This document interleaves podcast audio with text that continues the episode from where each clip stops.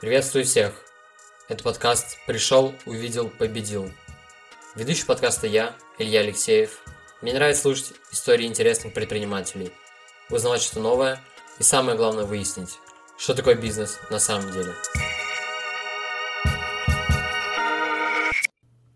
Сегодня у нас в гостях Татьяна Сазонова, основательница двух кафе в городе Новочебоксарск. Татьяна расскажет нам о ресторанном бизнесе, мотивации, нехватке времени и многое другое. Вы услышите в этом подкасте. А пока я расскажу вам немножко о ресторанном бизнесе. Что вообще такое ресторанный бизнес? Ресторанный бизнес – это сфера бизнеса, направленная на организацию деятельности ресторана. Обычно все рестораны делятся на три основные класса. Элитные, характеризуются высокими ценами, изысканностью интерьера и широким выбором блюд. Рестораны среднего класса. Хорошее меню за умеренные цены. Фастфуд. Стандартный набор блюд, самообслуживание, минимальные цены. Разумеется, главным в ресторане является кухня, ведь плохое качество еды не может быть компенсировано ни великолепным обслуживанием официанта, не авторским дизайном интерьера. Ресторанный бизнес считается одним из самых сложных, в нем огромное количество подводных камней. Ну что ж, давайте знакомиться с Татьяной. Здравствуйте, Татьяна. Здравствуй, Илья.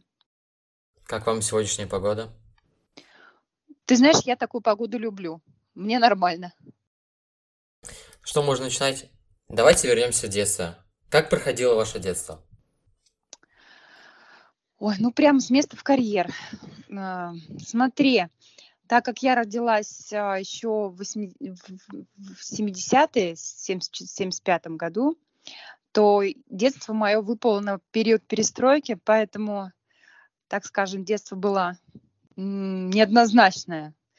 Вот. А, честно тебе скажу, было и интересно, и страшновато, по-всякому. Вот. Помню огромные очереди, в которых я провела половину своего детства, потому что не было каких-то товаров, а, был дефицит всего. А, то есть от того, что нужно там в первую очередь от продуктов до вещей, которые можно носить, одежды, там обуви. Вот, поэтому очень много а, времени провела в очередях в детстве.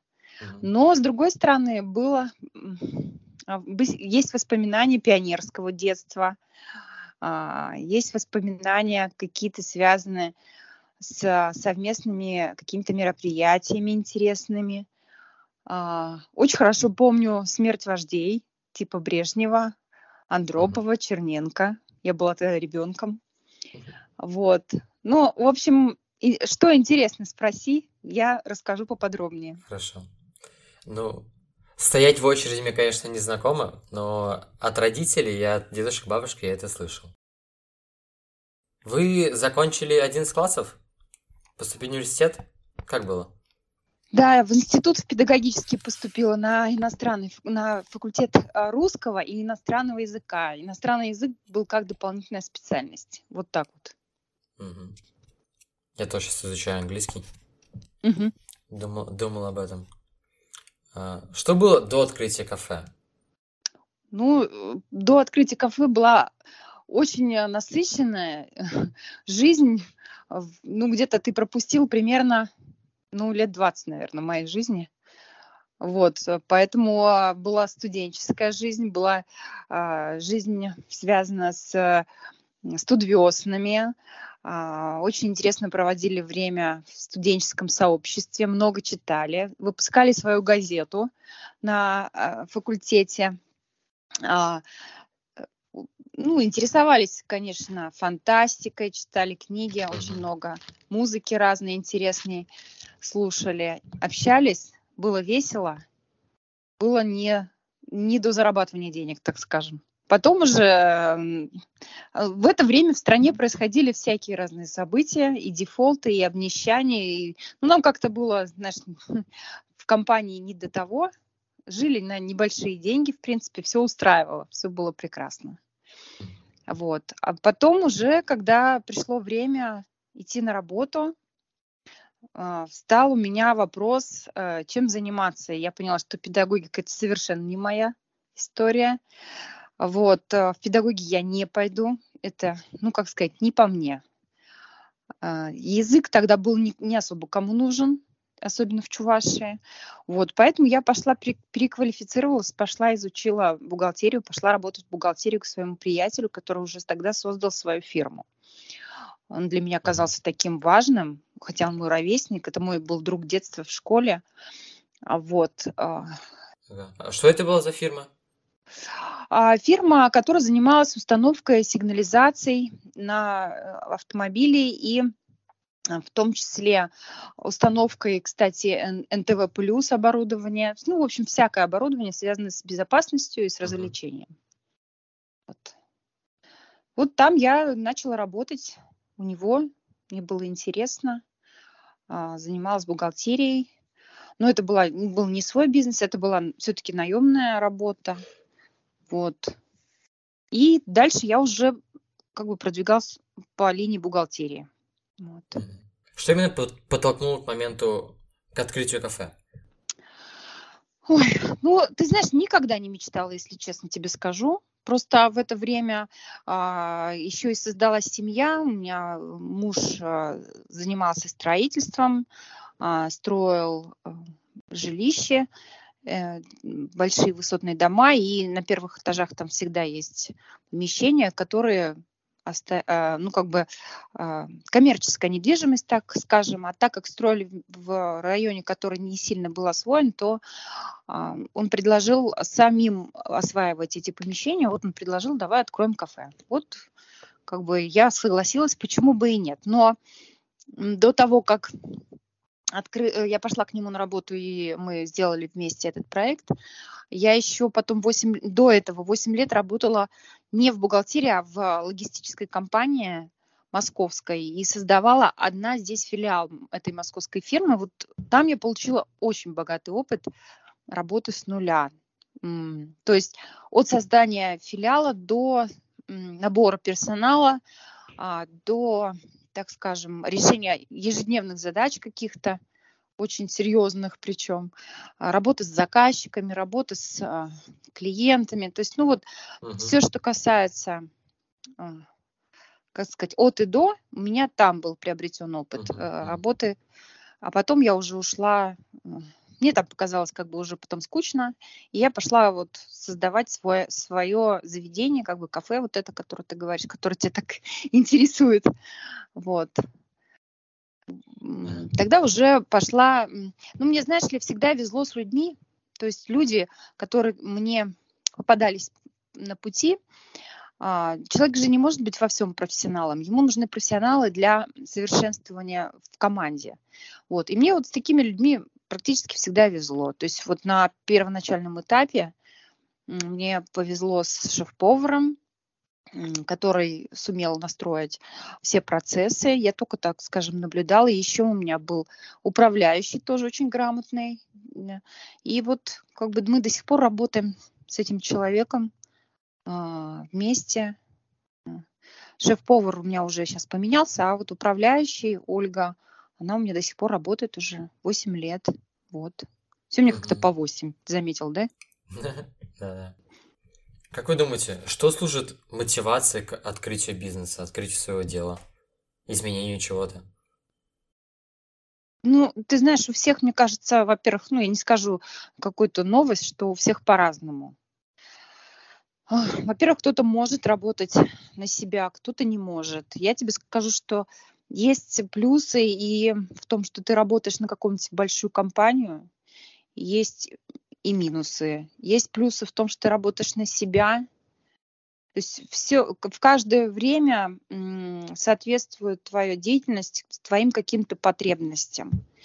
Вот э, когда я работала вот в этой крупной московской компании, например, да, ну так скажем, на дядю, да, я там приобрела неоценимый опыт. То есть фактически я там выросла в, во взрослого человека, понимаешь? И их какие-то внутренние и недостатки, и их, я не знаю, какие-то законы внутренние, да, позволили впитать опыт большой, да, победить некоторые ситуации самому, да, стать, э, так скажем, человеком. Потому что человеком а, ты становишься только тогда, когда ты находишься в стрессе. Когда у тебя все прекрасно, когда угу. тебя все там в попу дуют, целуют и говорят, что ты вообще суперский и только хвалят, ты никогда не будешь развиваться. То есть э, развитие человека происходит через стресс. Если ты попадаешь в стрессовую ситуацию, ты думаешь, как из нее выбраться и как ее улучшить. И, соответственно, вот в этой компании, в которой я работала, первые два года я э, слышала каждый божий день, что мы идиоты. Вот откровенно тебе скажу. Ну, просто нас мучили каждый, мучили каждый день в течение двух лет. Я всегда думала, в чем проблема. Ну, я никогда не считалась каким-то глупым человеком.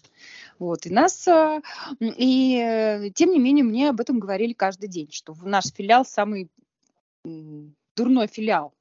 Вот, и в результате через вот это вот понимание того, что, ну, я начала понимать, в чем проблема, я решила эти проблемы с помощью того, что я выгнала два коллектива, набрала третий, и не отступилась, и как бы я решила эту проблему исправить. Мы потом стали лучшим филиалом вообще по России. Ну, откровенно тебе скажу. Вот когда я уходила, мы там были в, в тройке лучших филиалов. Периодически там то мы, то наши коллеги выигрывали там наши соревнования. Понимаешь, когда ты ну, преодолеваешь эти трудности, ты уже о себе чего-то знаешь.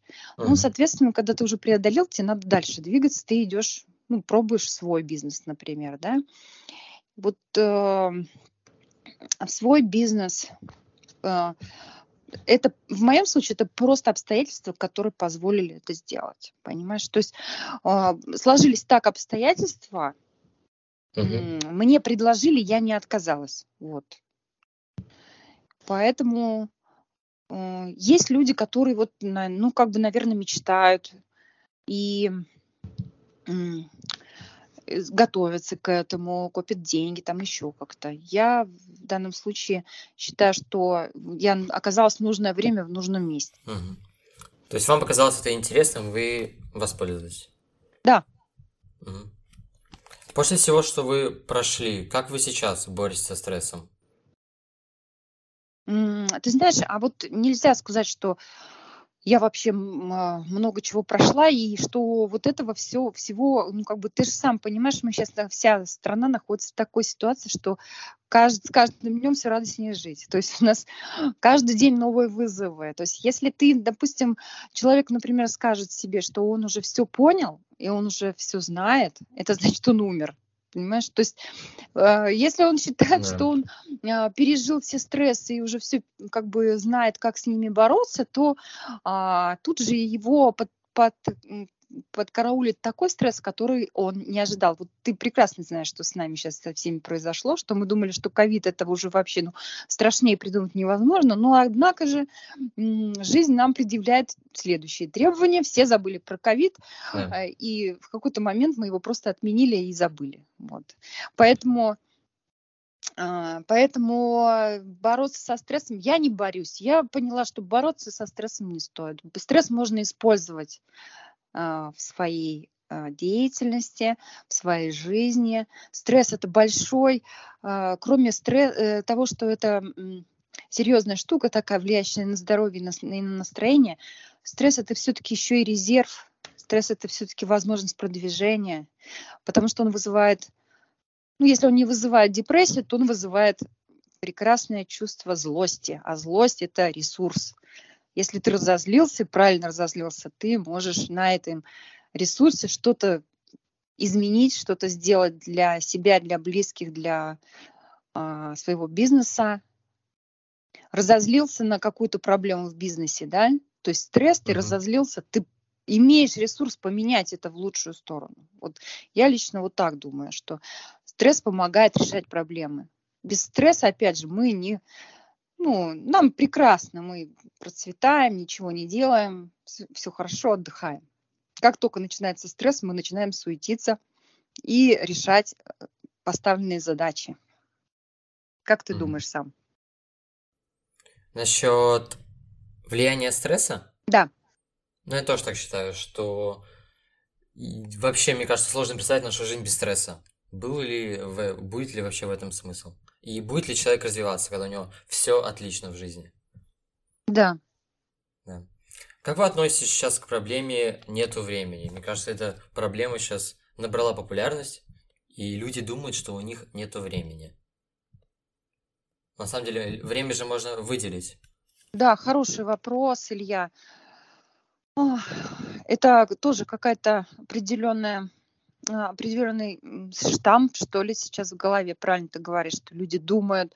Люди думают. Вот это вот как раз и основная идея, что мы это не на самом деле, а, а мы так думаем. Мы себе создали такую а, как бы идею и придерживаемся, что у нас не хватает времени.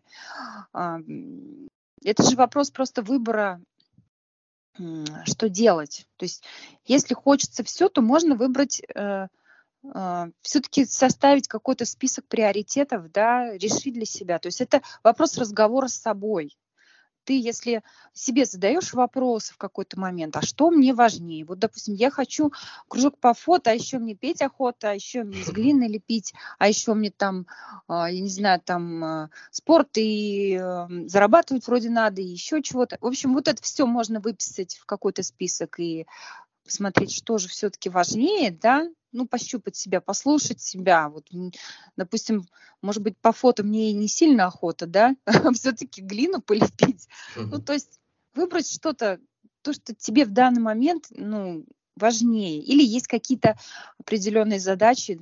Мы же как? Человек, он как? Он, эм, у него есть задачи, которые важные и нужные, да, в данный момент. Но делать их не хочется.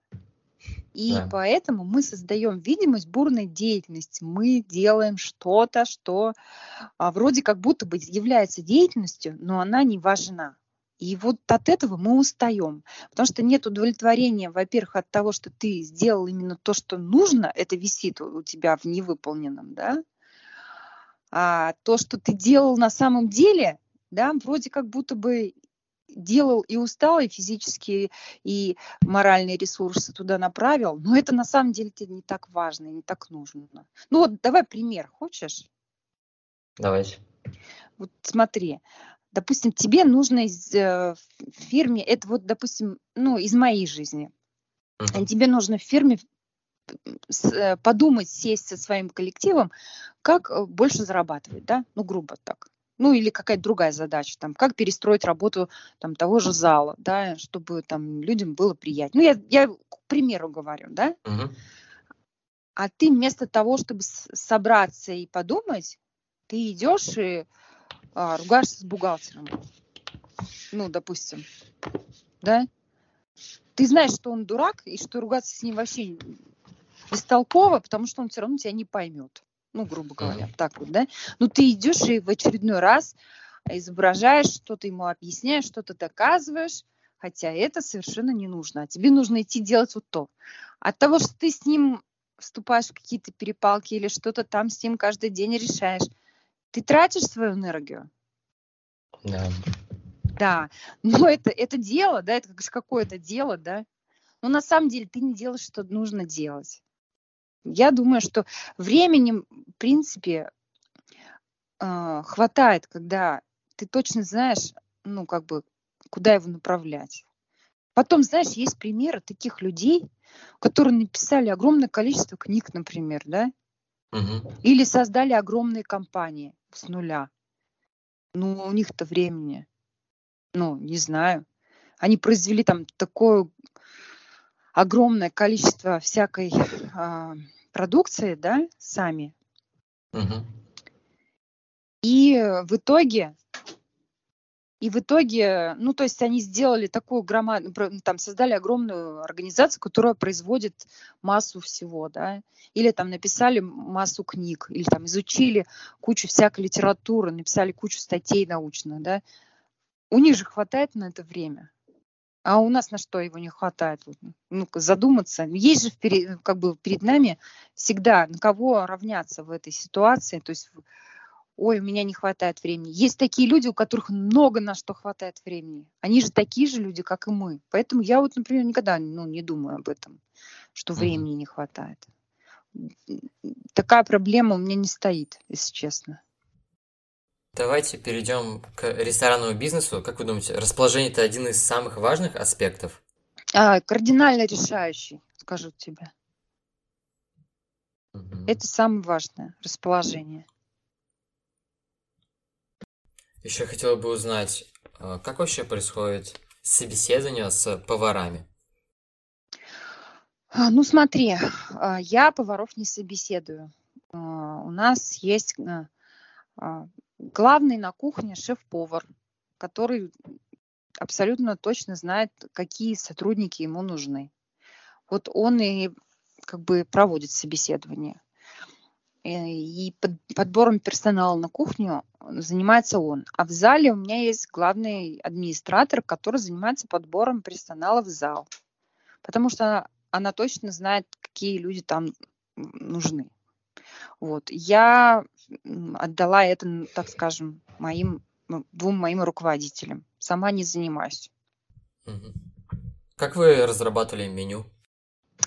Меню, э, ну, э, получается, сначала нужно сделать концепцию заведения, то есть э, общие принципы, на какой, на какой, на какого гостя э, это меню будет рассчитано, возраст, э, уровень доходов, уровень Мгм. желаний каких-то, даже я бы сказала, культурный какой-то уровень, да, вот, ценовые приоритеты простроить, то есть а, средний чек, какой мы предполагаем, вот, из скольки блюд будет состоять этот средний чек, то есть, а, ну, не секрет, что желательно, чтобы чек состоял из трех блюд, да, то есть два блюда и напиток, это вот важно, вот, как минимум должно быть три блюда. Потом, ну, а чтобы человек заказал эти три блюда, должны соответствовать все, и цена, и качество, и все на свете. То есть это должно быть все правильно сделано. То есть сначала концепция заведения прописывается, а потом уже под нее делается меню. Может же быть э, в самой концепции прописано, что это национальная кухня. Ну, например, сейчас очень модна грузинская кухня. Да? То есть вот в Москве, например, очень много грузинских заведений, в, в Питере хватает Да. их, да. Вот. Грузинская кухня уже сразу предполагает, какие блюда будут в меню. То есть национальная кухня сразу предполагает. Вот. У нас, например, сделать это сложно было тогда, и вообще э, сам город специфический. Поэтому э, сделали с- со всего, как сказать, мира, с мира по нитке. То есть у нас все есть, и мясо, и пицца, и там какие-то итальянские блюда. А, Самые ну, как бы распространенные, известные. Вот. Ну и, соответственно, такое было принято решение. И, первый, и шеф-повар, который начинал заведение, он разработал ос- костяк меню. Так как у нас э, город э, такой с традициями, то есть менять меню часто вообще не стоит, потому что люди ходят именно на те блюда, которые им первоначально понравились. Ну вот, так скажем, тот же самый Макдональдс, он же не часто меняет свое меню. Вот, то есть постоянно работать, но сезонные предложения какие-то нужны, и мы их делаем, но меню как бы не сильно менялось у нас в, в течение вот восьми лет, сколько мы работаем. Только какие-то сезонные предложения новые и десерты. Вот как бы так вот вкратце тебе описала эту работу с меню. Да, спасибо. Вернемся к поварам. Как важен шеф-повар на кухне? Ну смотри, это руководитель кухни, а шеф-повар, он же, э, у нас как с тобой э, в голове а, у обычного обывателя, что шеф-повар стоит на кухне, украшает и проверяет, а, как отдаются блюда.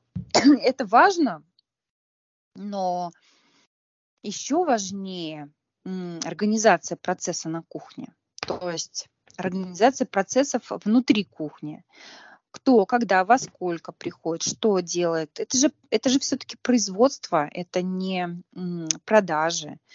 Там э, как бы обязательный процесс создания заготовок.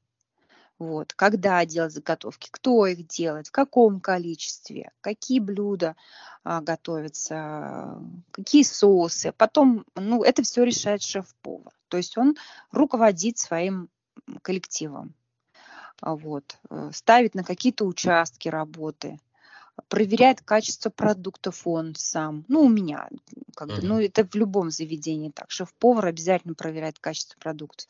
Проверяет м, вкус блюд, которые произведены. Тоже он. Ну, то есть э, следит полностью за качеством и за процессами на кухне. Это все делает шеф-повар. Он очень важен на самом деле. В России есть такой стереотип, что на кухне есть э, тараканы. У вас они были? Как вы с ними боролись? А, смотри, в России есть такое поверье, что тараканы а, вообще бывают тогда, когда в, в России начинают плохо жить. Ну, то есть, как только наступают какие-то дикие времена, появляются тараканы. Последние годы, а, как бы в любом случае, ну, не часто их увидишь, если честно. Ну, вот в 90-е они просто гуляли по всем кухням. Вот. А вот сейчас, как бы, я думаю, что это редкость на кухне, вот такая вот живность. Вот. Но при этом у нас профилактические мероприятия проводятся раз в месяц обязательно. Ну, то есть это, это прям вот, ну, как, как тебе сказать, как зубы почистить, в общем. Угу. Ну, страшно, если, не дай бог, какая-нибудь такая штука заведется, и этого одного раза хватит, чтобы люди поняли, что тут не совсем все хорошо. Ну, понимаешь, да? Угу. Вот, поэтому как бы обязательно мероприятие, это вот проведение вот, ну, что-то, что-то все равно делается для того, чтобы их, они не возникали. Вот.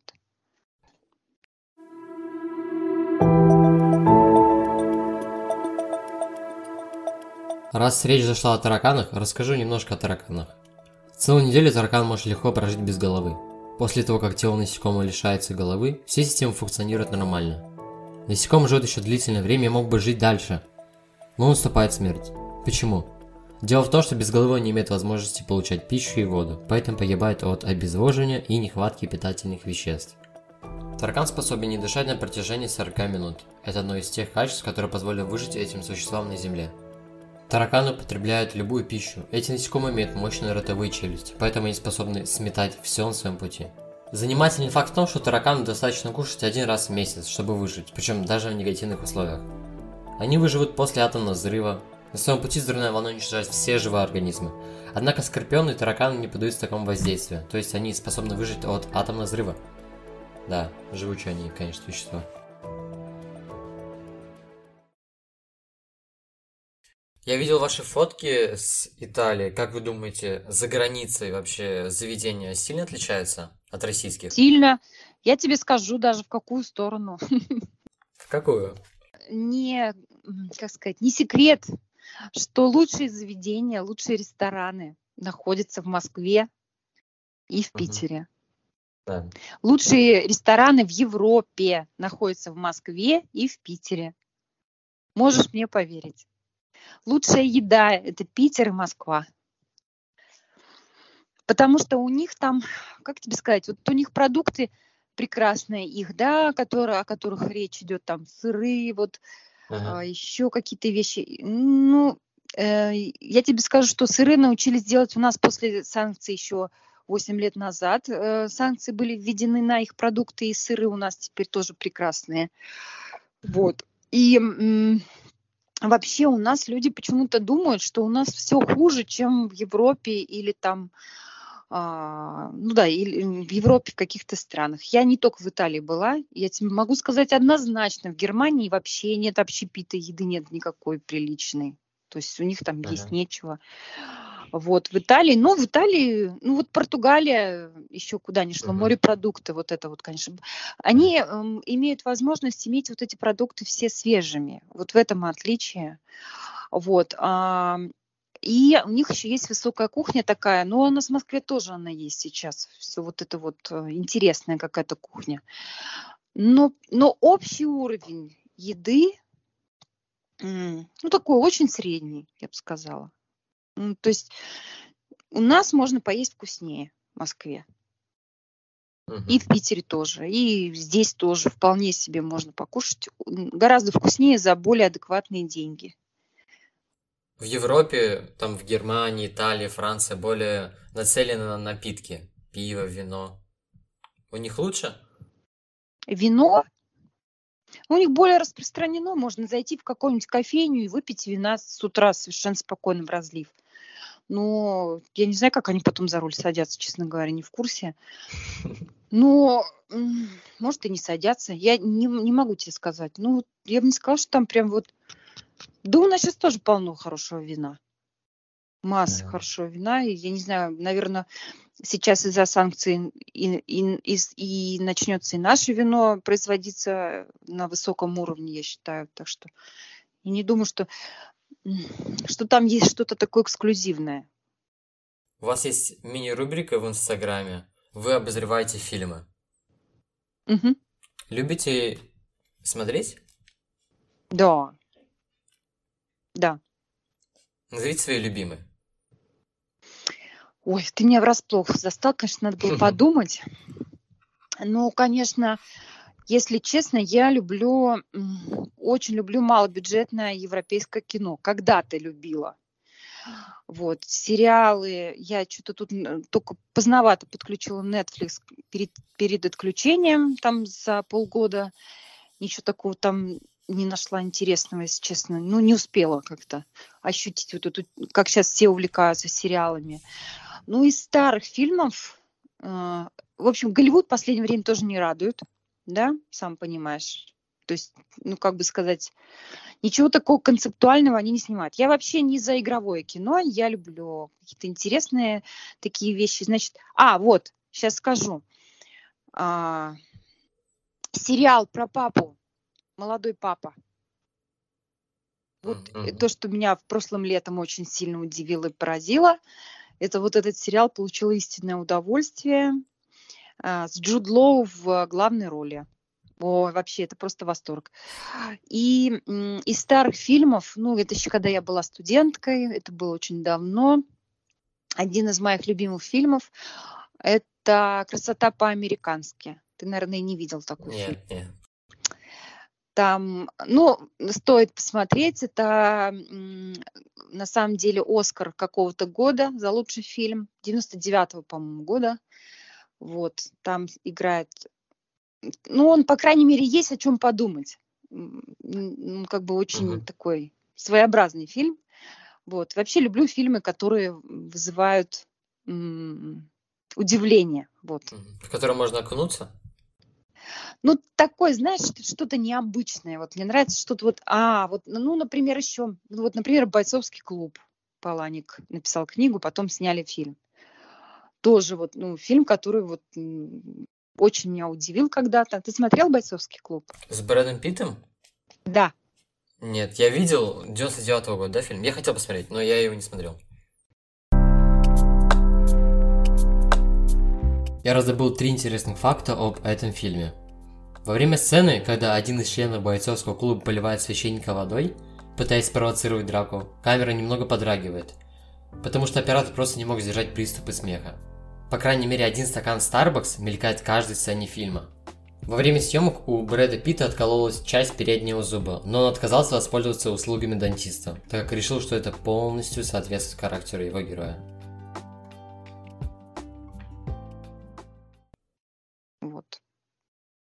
Ну вот, как бы, да, вот из современного, из современного, вот сейчас прям даже я тебе не скажу. Все-таки, как бы, понимаешь, когда ты был молод и как бы незамутненный мозг, то вот эти впечатления, которые ты тогда получил, они больше остаются в голове, чем сейчас. Сейчас тоже много хороших фильмов, но вот так, чтобы я тебе сейчас быстро сказала, мне бы надо было бы немножечко повспоминать, что интересного смотрели. Вот, хотя фильмов полно хороших. Но Сейчас э, русская культура немножко страдает. Я думаю, что придется наверстывать, потому что все, что последнее время снималось, все снимается по западным образцам, а это все-таки немножко не наша ментальность, я так считаю. То есть это не наше все. Вот, поэтому немножко придется пере, переосмысливать культуру. Вот в связи с последними событиями. Как вообще вы отреагировали на эти события? Какое ваше отношение? Вот смотри, мы все однозначно, я думаю, нормальные люди против э, войны, против mm. того, чтобы где-то люди гибли, против того, чтобы терпели лишения, лишались там своего дома, крова, там всего на свете работы. Вот, чтобы все за то, чтобы были все здоровы, и все за то, чтобы были живы и так далее. Но ну вот в данной ситуации я считаю, что